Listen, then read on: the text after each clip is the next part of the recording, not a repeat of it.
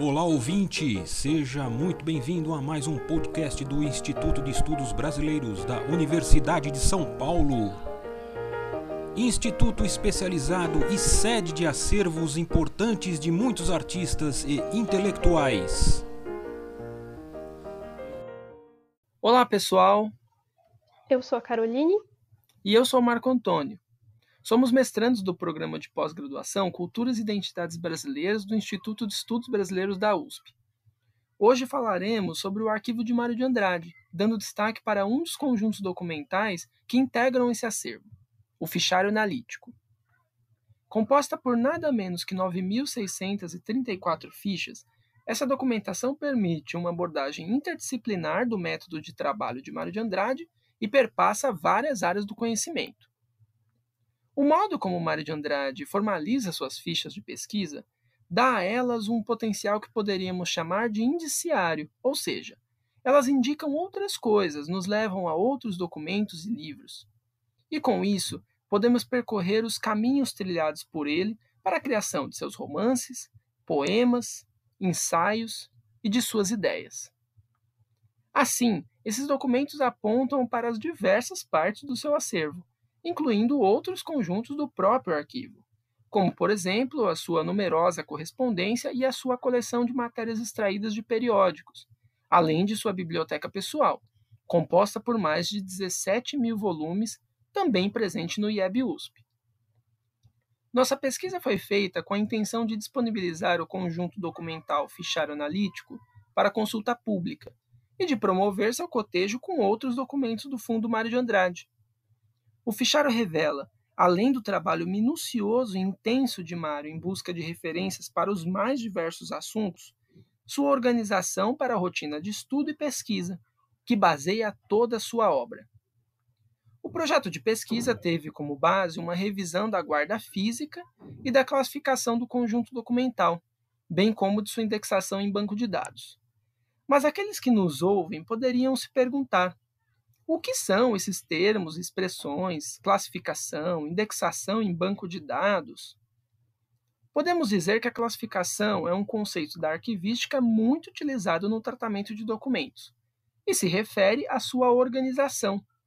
Classificar permite dispor os documentos de um arquivo segundo as funções exercidas por quem os criou, em nosso caso, o próprio Mário de Andrade, ou pelos assuntos identificados a partir de conjuntos de documentos.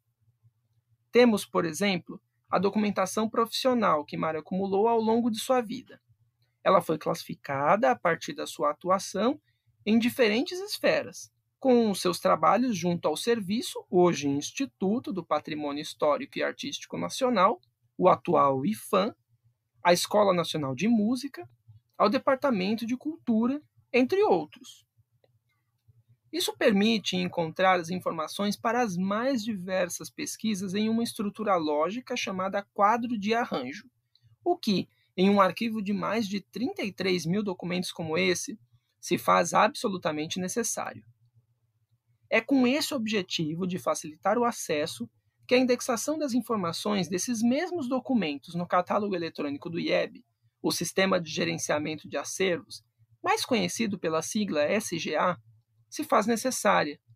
São diversas possibilidades de busca com filtros como palavra-chave, data e mesmo o nome de pessoa ou instituição, que facilitam todo o trabalho, seja do atendente de arquivo, seja do próprio pesquisador, ou mesmo daqueles que inicialmente são apenas curiosos com a vastidão de assuntos que um arquivo pode oferecer. Ao mesmo tempo que facilitou o acesso, a pesquisa promoveu a recuperação da ligação direta entre as fichas do conjunto e a biblioteca de Mário de Andrade. Mas como fizemos isso? É o que passamos a explicar. A importância pouco conhecida do fichário analítico pode ser entendida a partir de sua já mencionada relação orgânica com os outros conjuntos documentais que fazem parte do Fundo Mário de Andrade. Desse modo, fichas, livros, revistas e quadros podem ser entendidos como documentos e obras que se complementam, fazendo parte de um todo necessário ao modernista e à sua identidade enquanto intelectual, servindo como fontes importantes para a compreensão de sua obra e de seu pensamento.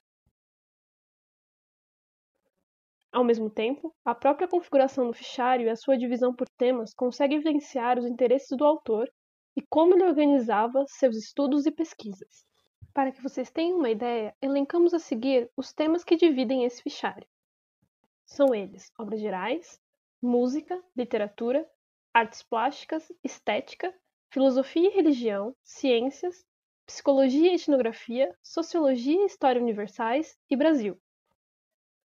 Assim, em cada ficha, Mário de Andrade registrou um título, um código próprio que ele identifica e localiza o assunto dessa ficha dentro do todo, e as referências em si, incluindo o nome do autor, título da obra, página e outra informação, que talvez pareça novidade. Um código de localização dessa mesma obra na casa de Mário, enquanto ele viveu lá, na rua Lopes Chaves, número 546, no bairro da Barra Funda. Esse código incluía de maneira precisa o cômodo, a estante, a prateleira e a ordenação do livro numa sequência. Imagine o ouvinte que a casa de Mário de Andrade tivesse oito ambientes com livros em estantes e prateleiras. Pois bem, ele atribuía uma letra maiúscula do alfabeto a cada uma dessas dependências.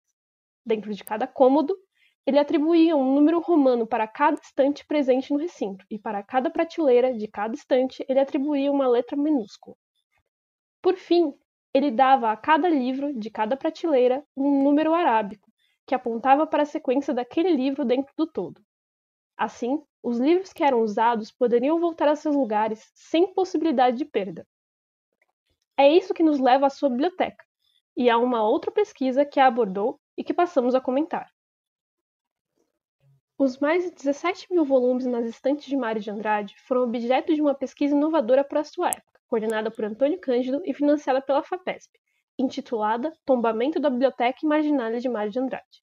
Depois de finalizada, ela foi incorporada ao arquivo IEP USP como uma documentação resultante de pesquisa, com centenas de fichas contendo identificação das obras e transcrição de todas as anotações e eventuais papéis encontrados dentro das páginas das obras.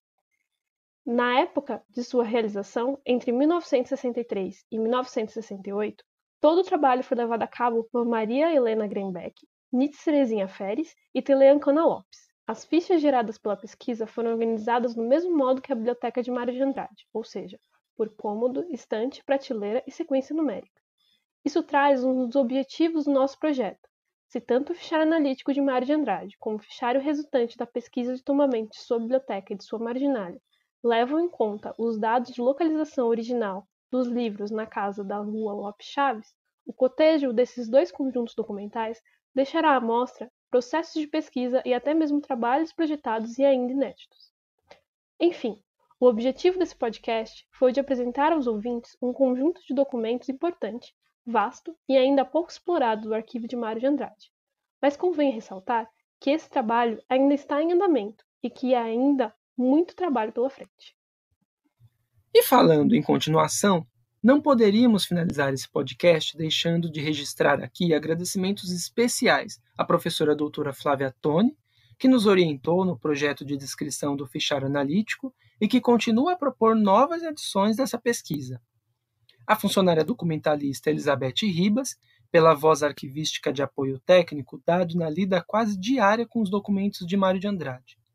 Também não poderíamos deixar de mencionar aqueles que, depois de nossa saída do Programa Unificado de Bolsas da USP, continuaram com a pesquisa, contribuindo para a difusão, conservação e acesso das mais de 6 mil fichas descritas até o momento.